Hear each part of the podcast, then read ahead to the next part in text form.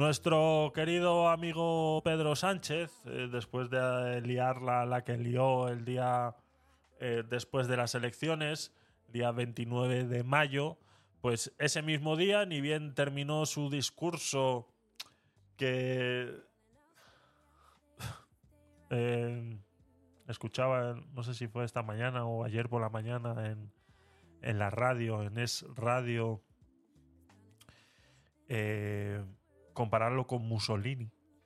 O sea, mm, no está muy, muy lejos, muy lejos la comparación. Lo comparaban con un discurso que dio Mussolini un día de estos eh, pletóricos que tenía este personaje también eh, de la política mundial, en la cual eh, se les llegó a dar una, se le llegó a dar una ovación de eh, más de hora y media de aplausos a este, a este señor. ¿no? Y si veis eh, esta intervención de Pedro Sánchez el día después de las elecciones, en el momento en el que decide convocar elecciones y que fue todo eh, muy concertado, muy contestado, muy, todo muy guionizado, podemos ver cómo es capaz de arrancar aplausos y de que la gente aplauda cuando a él le dé la gana.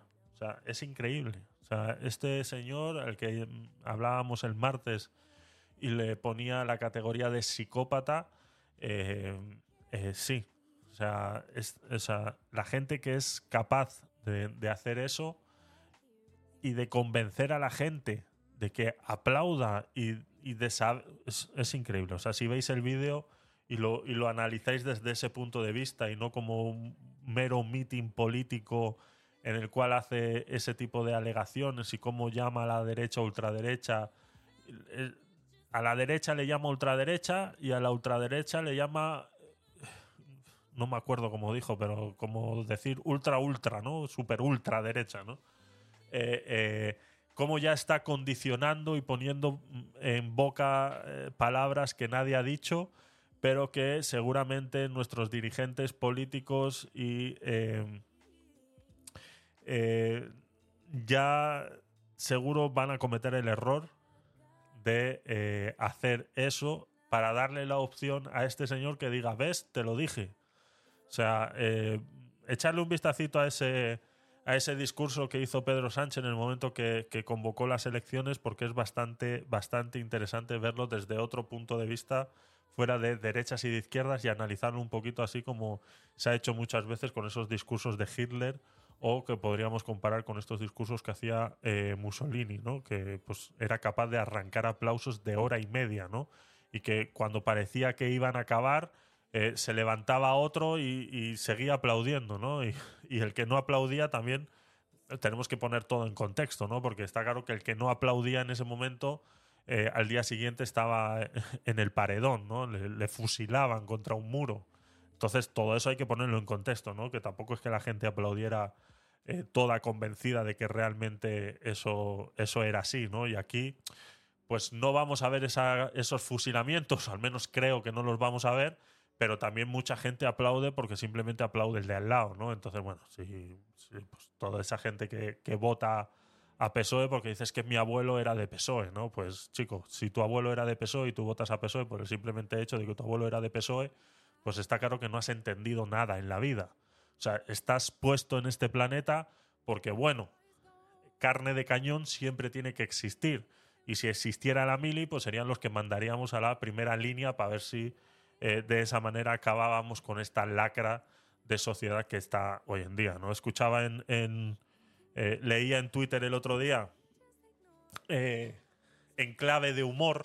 En clave de humor, porque todo ahora es. Eh, no sé si habéis escuchado el meme ese, dice: Esta es mi opinión pero si quieres no, eh, entonces, eh, pues eso, ¿no? En clave de humor ahora pues dicen muchas cosas, ¿no? Decía un tuitero el otro día en, en, en, Twitter, dice, yo pensaba que la selección, no, dice, yo voto en las elecciones comparando cómo yo me encuentro ahora mismo, ¿no? Si me encuentro mejor que los cuatro años anteriores, pues sigo votando a esta persona. Que me encuentro peor que los cuatro años anteriores, pues voto al otro, ¿no?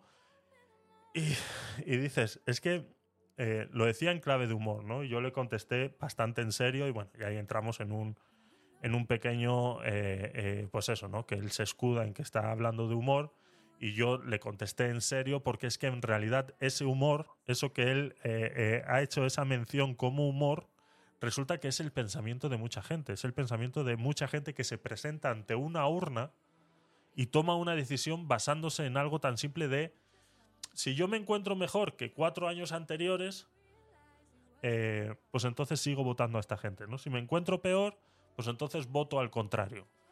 Eso es una gran mayoría de los votantes, aparte de todos los fanáticos que hay, que sabemos que van a seguir votando al PSOE y van a seguir votando al PP, porque vuelvo y repito, su abuelo era del PSOE o era del PP. Entonces, eh, toda esa gente, al fin y al cabo, eh, y yo le contestaba, le digo, claro, o sea, si eres un parásito de la sociedad, el que está pensando que el gobierno es el que tiene que hacer que tú prosperes, pues entonces ese es el gran problema que tenemos sobre todo en España. No sé cómo serán los votantes de otros países, ¿vale? Pero no creo que difiera mucho más de esto que estoy contando yo ahora, ¿no? Entonces, eh, que una persona esté pendiente o a la espera de que un gobierno tome unas decisiones para que mi vida mejore, está claro que no está entendiendo a qué ha venido a este mundo, ¿no? O sea, eh, está claro que no, no sabe qué es lo que. ¿Qué es lo que? ¿Qué es lo que? O sea, no, no está claro. Para mí, eres un parásito de la sociedad. Una persona que está esperando eh, que el gobierno le solucione la vida, eres un parásito de la sociedad. Ya está. O sea, mm, lo siento mucho, esa es mi manera de pensar. Yo digo que el gobierno tiene que estar para lo que tiene que estar. Para seguridad nacional, sanidad y educación. Todo lo demás es tu problema si eres capaz de salir adelante. No esperes que otro te saque las castañas del fuego. Entonces, claro, si te basas en eso, que este señor pues, lo hace en clave de humor, pero es que hay mucha gente que piensa así. Entonces, es un gran, es un gran problema. Entonces, como hay mucha gente que piensa así, no se ha acordado. Antes voy a escuchar el audio de Azulá que nos que nos ha mandado y el comentario de Pedro en el chat de Clubhouse dice, sí, aplausos como cuando lloraban en los funerales de la dinastía King. Exactamente. Eternos. Aplausos eternos. Que la gente desfallecía de, aplaudir, ¿no? Eh, es, una, es una locura. Nada, Azulá, eso último que has llegado tampoco... Tampoco. No le estás dando tiempo a que, a que, cargue, a que cargue el audio. Es algo que tengo que solucionar, pero no me ha dado tiempo tienes que esperar a que cargue el audio, ¿vale? Te dice eh, audio subido o algo así, si no recuerdo mal. Creo que le puse que dijera audio subido, no recuerdo bien, Azula. Entonces, eso último que has enviado tampoco, tampoco ha llegado, ¿vale? Eh, entonces, basándonos en este eh, impasse que acabo de poner de que lo siento, eres un parásito de la sociedad si crees que el gobierno te va a solucionar el problema. ¿Sabéis qué es lo que ha pasado? Y parece ser que nadie se ha dado cuenta, o muy pocos, yo a muy poca gente. O sea, realmente yo me paso el día escuchando noticias y, tertulias y demás.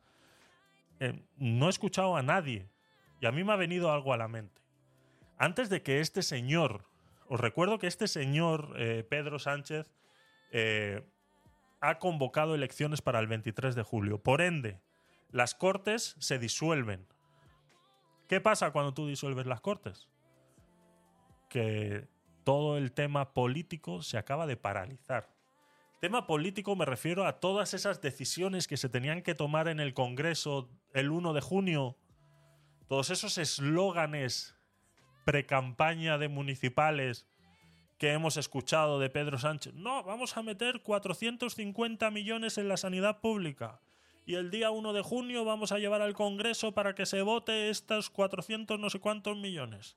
El día no sé qué eh, de junio va a empezar, cuando hablábamos de la... No sé si os acordáis de la...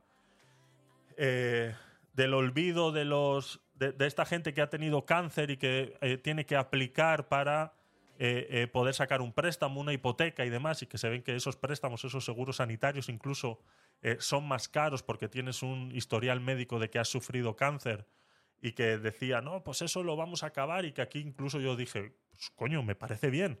Me parece bien, porque una persona que ha tenido cáncer no tiene la culpa de que luego se le trate diferente por el simplemente hecho de que tenga un riesgo mayor. Eso, pues sí, lastimosamente, eh, eso es algo que tenemos eh, que, que pagar entre todos, diríamos así, ¿no? Eso ya sabéis cómo funcionan las aseguradoras cuanto más eh, riesgo, cuanto más clientes de riesgo tienen las aseguradoras, el precio le sube a todos por igual.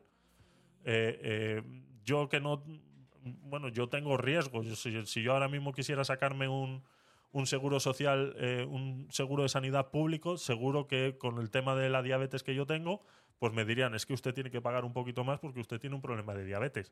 Pues cuando el grosso de los clientes de una aseguradora está basado en este nivel de riesgo, que ese es el nivel de riesgo que con el cual ellos luego eh, eh, eh, piden todos esos préstamos en el banco o los bancos incluso hacen esos, esos pedidos de lavado de, dinero con el Banco Central que hemos hablado muchas veces, con todos los préstamos y hipotecas que, que van dando por ahí. Eso tiene un nivel de riesgo. En base a ese nivel de riesgo, pues las condiciones al final para el que venga después van a ser diferentes porque el nivel de riesgo es superior, ¿no? Y entonces lo hablábamos ese día cuando hablábamos de esa noticia, que a mí me parece bien, incluso yo decía, pues mira, si me toca aplaudir a Pedro Sánchez, pues me toca aplaudirle, no me parece bien.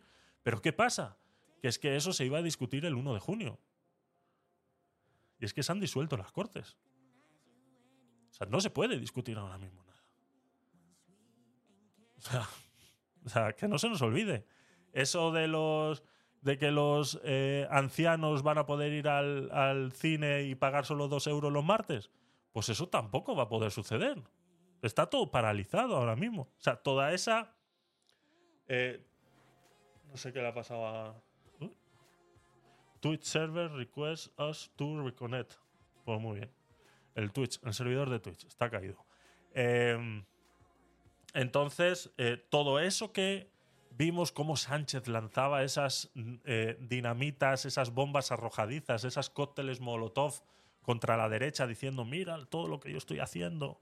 Porque claro, esto es tal, que si para los jóvenes 400 euros, que si para los abuelos no sé qué, el cine gratis 2 euros, que si tal, que si las hipotecas, que si vamos a, darle a los jóvenes eh, mm, que cumplen 18 años un 20.000 euros para que puedan emanciparse eh, las hipotecas eh, eh, vamos a avalar con préstamos ICO, todo eso que escuchamos no vale para nada. No se puede hacer nada de eso ahora mismo. Se han disuelto las cortes. Y si este señor, todo eso que ha prometido, a día de hoy no lo puede hacer porque las cortes están disueltas, si mañana no sale, pues tampoco lo va a poder hacer. Entonces ahí, ahí es, ahí hay, hay miedo, ¿eh? Ahí hay miedo. O sea, mm, hay que reconocerlo. Hay que reconocerlo. El martes lo puse de psicópata. Me corroboro. Esta persona es un psicópata. Es un sociópata que tiene un montón de problemas y que está vertiendo en la población este montón de problemas que tiene. Al igual que Irene Montero y todo su séquito, que está claro que tienen muchos problemas. Pero hay que reconocer que este tío tiene unas bazas debajo de la manga que si ya tenía convencida a mucha gente de todo eso, ahora que se veía, es que eh, la jugada, la jugada que si te pones a analizar ahora se va a quitar, o sea, se está quitando a Podemos de encima. Se está quitando a Bildu de encima. Ahora mismo. Luego lo veremos con la noticia de Yolanda Díaz y cómo ese agujero negro va a absorber todos esos partidos políticos y que luego Pedro Sánchez solamente tendrá que pactar con Sumar. Y ya sabemos que Yolanda Díaz le besa los pies a Pedro Sánchez. Entonces, ahí tiene una jugada maestra bastante eh, importante e interesante que tenemos que eh, analizar en estos días porque se van a hacer varios movimientos, varios movimientos. Ahora sí ha llegado Azulá. Vamos a escucharlo. Ahora que has dicho esto de la responsabilidad que tiene que tener el gobierno con los ciudadanos y las limitaciones, que si no te va bien es culpa tuya, se, me ha pasado por la cabeza un ejemplo. Mira, yo tengo un patinete de doble motor, muy potente porque vivo en una ciudad con muchas cuestas. ¿Qué problema hay? Que sí, me hicieron una máquina muy potente, pero no se les ocurrió poner unos frenos al nivel de la máquina tan potente. Ya. Total, que tengo muchos problemas con los frenos, tal es así que dos veces me he quedado sin frenos en una cuesta y me he tenido que tirar al suelo y no me he matado, pues no sé cómo, dos veces. Eh, le cambio las pastillas y si no es una cosa es otra, total. Tengo un patinete que puede llegar a 70 por hora, Ya. pero sus frenos son mm, de bicicleta mm, nivel medio-bajo. Yo me pregunto, em, ¿el gobierno no tendría que mirar que una empresa que pone un, un producto a, a la venta, ese producto realmente no, no tenga hasta estos perjuicios, como por ejemplo hacer un patinete con unos frenos que mm, si no te matas es milagro? A ver Ahí, qué pensáis. sí. Eh, gracias, eh, Azulá, por tu audio. Ahí habría que mirar bastantes cosas, ¿vale? Porque según la legislación actual, los, eh, los monopatines están considerados como medio de transporte eh, individual, ponen dentro, entran dentro de lo que es una bicicleta y, y, poco más. Entonces, dentro de la legislación actual y del, de la, del, sistema de transporte actual que tenemos, en teoría no pueden superar más de los 25 kilómetros por hora. Dentro de la normativa europea, estos patinetes que entran en el territorio europeo tienen que estar, a pesar de que eh, vienen eh, con las capacidades de poder llegar a 70, incluso hasta 100 kilómetros por hora, hay muchos por ahí que llegan a eso, la legislación europea obliga a estas empresas a... eh, no supera, está limitado. Pero está limitado a 70, eh, Azulá. Es que eh, tiene que estar limitado a 25. Por eso digo que dentro de la legislación europea, cuando estos patinetes entran en el mercado europeo, eh, tienen que ser limitados ya sea o por software o que vengan eh, limitados, que el propio motor no supere esa, esa capacidad. Si el motor es más grande y puede llegar a superar esos 25 kilómetros, tiene que estar capado por software.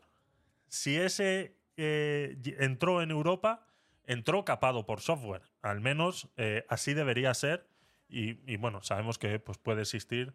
eh, eso es, pero se deslimita. Es que ahí está el problema. Entonces, si ya tú eh, ese vehículo ha entrado en España, se supone que ha, entrado con esas limitaciones. Entonces, si un policía te para ahora mismo con ese vehículo y puede comprobar que ese vehículo supera los 25 kilómetros por hora, no es problema de la tienda ni problema de eh, tal. El problema es tuyo. ¿Por qué? Porque ahora mismo deslimitar un patinete eh, por software es facilísimo.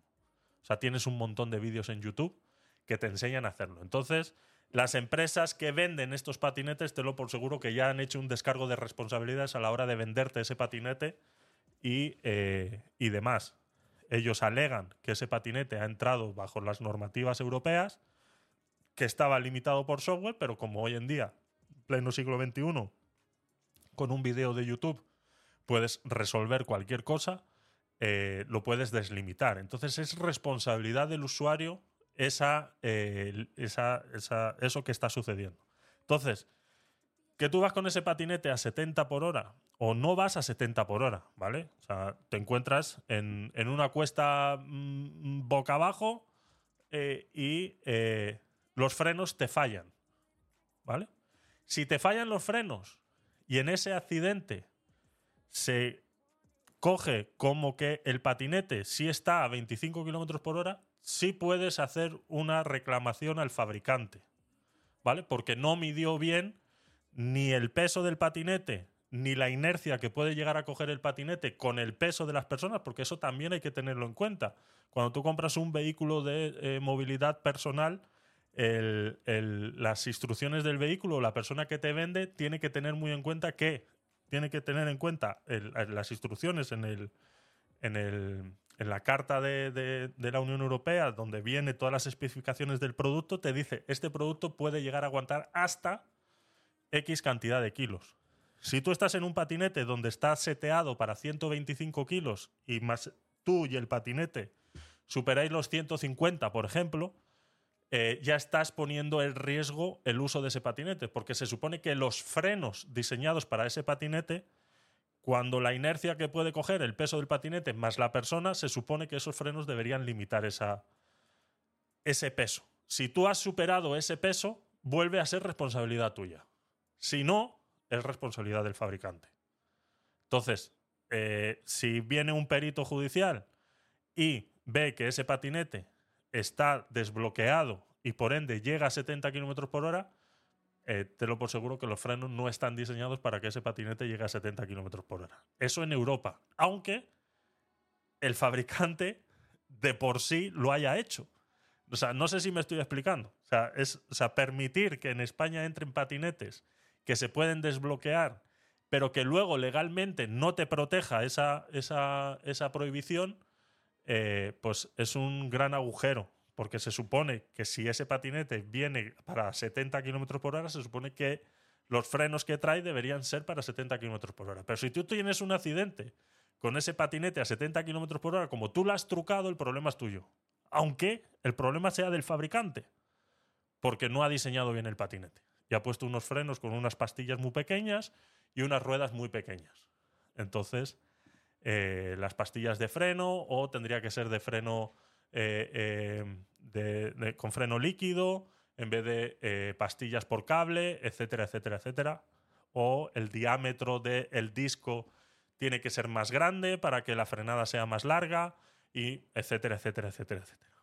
Entonces, son, muchas, son muchas cositas que hay que tener en cuenta con ese tema. así que anda con cuidado, Azulá, que, que, sí, es peligroso. Es peligroso ir a, esas velocidades con esos patinetes y esos discos que no, dejan de ser muy, muy pequeñitos. Eh, pues yo te pudiera recomendar que lo llevarías a alguna, alguna tienda de bicicletas o especializada en esto y que te, que te aconsejaran algo. Cambiar el tipo de disco, no sé qué tantos eh, eh, agujeros tendrá. Cuanto más agujeros tenga el disco, eh, mejor va a funcionar la pastilla porque se calienta menos el disco, entonces la pastilla se bloquea menos. O utilizar un sistema de frenos líquidos que siempre van a ir bastante mejor. Luego los hay también que hacen como una frenada asistida. A la vez que tú estás presionando el freno, hacen el, el, freno asistido, que, como el que hacen los coches, ¿no? que no, no no pisa la, pastilla todo el rato durante el disco, sino que hace varias pulsaciones para que el disco no se caliente tanto, ¿no? Entonces, eh, míralo, míralo. Eh, sobre todo eh, que tenga muchos agujeros el freno, el disco que tenga muchos agujeros para que se caliente menos y, y demás, ¿no? Dice, ¿cómo sabes de frenos? cuando, cuando, cuando hacía deporte, eh, eh, ¿cómo te digo? Yo me estuve preparando para, no llegué a hacerlo, estuve preparando para hacer un Ironman. Entonces, el tema bicicletas y demás, eh, me lo conozco bastante. Tengo una bicicleta de casi 3.000 euros ahí en el garaje sin usar ahora mismo. Entonces, sí, eh, conozco un poquito sobre todo el tema bicicleta, frenos, discos, pastillas y, demás. Un poquito. Un poquito, ¿eh? tampoco mucho. Pero sí, esos son los consejos que te puedo dar en relación a los frenos. El problema de las ruedas que es que son muy pequeñas. Entonces esos frenos, esos discos de freno eh, son muy pequeños. Entonces el recorrido que tiene la pastilla permite que ésta se caliente más rápido y que una pastilla caliente no frena. O sea, no frena, necesita, el disco necesita airearse, por eso tiene que tener muchos, cuanto más agujeros tenga el disco, eh, menos pesa, más airea y demás. Entonces, eh, pues eso, antes de pesar 160 kilos, eh, mm, parte de los problemas que tengo de peso es que tengo unas piernas de ciclista que, que son muy grandes y los pantalones no me entran. Entonces, sí, por eso, por eso, Azula. Así que, bueno, pues mira, ha derivado eh, otra, otra cosita. A ver, eh, perdona, porque tenía la pantalla cerrada y me has mandado aquí alguno que otro. A ver. No sé qué está pasando con los audios, que no, Ahora. No los puedo mandar. Ahora, sí, llegado. Bueno, eh, no sé si es porque son muy largos o qué. Eh, voy a probar. Ese ha llegado. 16 segundos. Podemos probar, sí, no lo sé exactamente. No, no debería tener ninguna limitación. No sé qué está pasando con los audios, que no, no los puedo mandar. Bueno, eh, ¿Estos serán los otros que has mandado, no sé si es porque son muy largos o qué. Eh, voy a probar. Sí, vale. Entonces. Han llegado varias veces el mismo, por lo que veo. No, el, panet- el patinete está Ah. limitado. Tú lo puedes deslimitar, pero está limitado. De hecho, si te paran eh, y comprueban que ese patinete está deslimitado, la multa que te cae es poca. Eso es. Eh, pero aún así, piensa que es un patinete que pesa mucho. Y en una cuesta, aunque el patinete esté limitado, no hay límite de vel- velocidad. Ya, claro. Aún así, yo no corro mucho. El problema es que el patinete pesa mucho y conmigo encima también pesa mucho, más las cuestas. claro. ¿Qué pasa? Esos frenos no son, no, no, no, no, no son para eso. Mm, O sea, aunque esté limitado, aunque yo no pase del de los 25, eh, las cuestas y el peso total hacen que cuando freno desgaste un montón los frenos y el cableado y todo el rollo. Total. Primero, en un mes me quedo sin pastillas. Uf, Y lo segundo es que los tensores, no sé qué le ha- les ha pasado, que se destensan. claro. Entonces, claro, eh, mm, mm, es eso, es, eh, no, no ha pasado un ISO, no ha pasado un algo que, que puedan verificar que esos frenos no tienen que ir en ese patinete. Sí, sí, está claro que, que el- eh, sí, lo que tú dices, toda la legislación europea la ha tenido que pasar, está claro. Está claro que la ha tenido que pasar. Habría que ver las especificaciones, como te decía antes, eh, del patinete. Pero sí, está claro. A ver, al final, eh, eh, todo esto de la Unión Europea y todo lo demás, últimamente, lo comenté hace mucho también cuando hablábamos de Amazon, Amazon últimamente está dejando, están, o sea, están, ves una cantidad de productos que dices, ¿cómo cojones ha llegado esto a España? ¿Os acordáis cuando en España todo lo que se vendía, las instrucciones tenían que estar en castellano? ¿os acordáis? O sea, ¿os acordáis? Pues yo no sé qué ha pasado con eso. Ahora tú compras un producto en, en Amazon y las instrucciones no te vienen en castellano. Te vienen en inglés con un código QR, métete en esta página, te ponen un vídeo o, eh, eh, o están en chino. No sé qué ha pasado con eso. O sea, ahí ha habido un... eh, esos, esos tratados que han hecho con China, correos eh, que hizo con China, por eso comprar en China era mucho más barato, por eso AliExpress se puso de moda eh, durante muchos años porque prácticamente no pagaban eh, eh, los envíos que, que- enviaban a, a- a Europa o al menos aquí a España con, con ese acuerdo que hacían con correos. Pero eso, yo no sé si es eso lo que ha permitido que vengan muchos productos que igual de repente, como tú dices, Azulá, igual no están eh, verdaderamente certificados y que solamente han puesto un, un, un- código ahí del que dice CE y tira para adelante, ¿sabes? Puede suceder, puede suceder. Y gracias por, por suscribirte eh, con, con tu otra cuenta, Azulá, muchas gracias. Eh, te, te han salido aquí unos iconos bien, bien chulos ahí. Dice bot. Eres un bot. Verificado, eres un bot verificado. Ah, no. es el otro, es el otro, estaba viendo mal. Así que, pues eso, sí. Eh, esto al final, está, lo que nos estaba contando Azulá, pues eh, derivaba un poquito de eso que estaba hablando de, eh, de la gente, cómo vota y qué decisión tiene a la hora de votar, ¿no? Entonces, en relación a todos esos anuncios que hizo Pedro Sánchez de todas esas mejoras y todo eso que incitó incluso a mucha gente a que le votara porque era 28 de mayo, todo esto se tenía que votar a partir del 1 de junio en las Cortes. Entonces, eh, si todo eso está disuelto, nadie está hablando de eso ahora mismo. O sea, todo eso que prometió no lo puede hacer. Y si no sale elegido ahora el 23 de julio, pues todo eso queda en agua de borrajas. Entonces, eh, es, es- hay que decirlo. Todo eso hay que decirlo. Entonces, ese, ese mismo día de las elecciones, pues anuncia lo siguiente. Dice, Moncloa autoriza 440 millones para publicidad el mismo día que convoca las elecciones. Dice, estamos hablando de la adjudicación del mayor contrato de publicidad institucional de la historia y que cuadriplica el anterior procedimiento. El Consejo de Ministros de este lunes ha autorizado la puesta en marcha del proceso de adjudicación del mayor contrato de publicidad institucional de la historia. En concreto, se ha dado vía libre al Ministerio de Hacienda para licitar un acuerdo marco para la prestación de los servicios de compra de espacios en medios de comunicación y demás soportes publicitarios para la difusión de las campañas de publicidad institucional.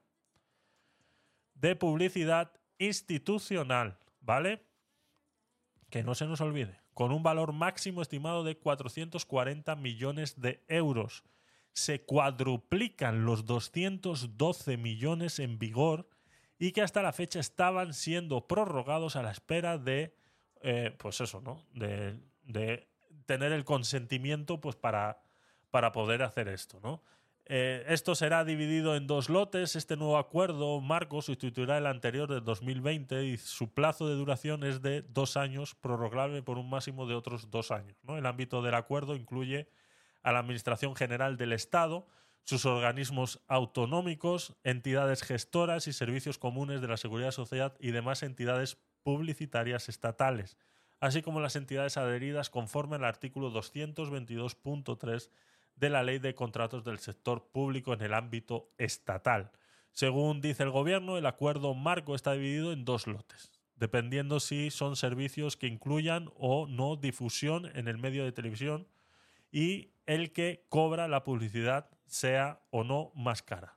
La adjudicación del acuerdo marco se realizará mediante el procedimiento abierto y en cualquier caso el Ejecutivo de Sánchez no para de batir récords de inversión en publicidad institucional.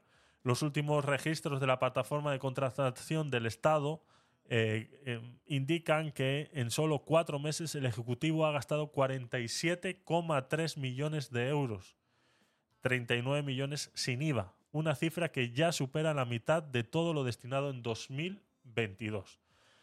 O sea, hablamos de una cantidad de cifras estratosféricas para eh, publicidad institucional, ¿no? Pues todo esto incluye pues, todo lo que tenga que ver con el Ministerio de Educación, con eh, la Sanidad, con eh, propiamente estamentos del gobierno, Ministerio de Igualdad, pues todo eso que sea institucional y que por ende, al ser un partido de izquierdas, pues tenlo por seguro que estará destinado a hacer campaña, a utilizar estos anuncios como parte de la campaña para el 23 de julio. Entonces eh, veremos cómo la televisión se va a llenar de eh, anuncios de Hacienda, anuncios de, pues eso, Hacienda somos todos, pobrecitos los que no tienen, eh, la sanidad, pues etcétera, etcétera, etcétera, para intentar acercar el voto a la parte más progre del de, el tiempo, ¿no? Entonces, me encanta, me encanta ver, eh, como decían